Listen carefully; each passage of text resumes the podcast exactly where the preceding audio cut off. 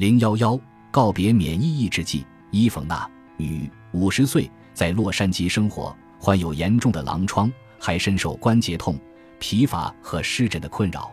尽管她服用了免疫抑制剂，也在练习冥想。在一位朋友的建议下，她来到我这里寻求帮助。随后，我让她实施了我的饮食计划。在不到一个月的时间里，她的关节痛和疲乏都有所缓解，湿疹也渐渐消退了。他不再服用免疫抑制剂。病情也没有复发。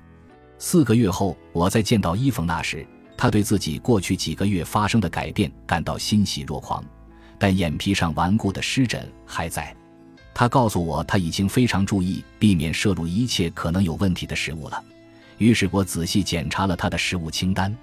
在检查推荐食物清单时，我问她是否吃了鸡肉。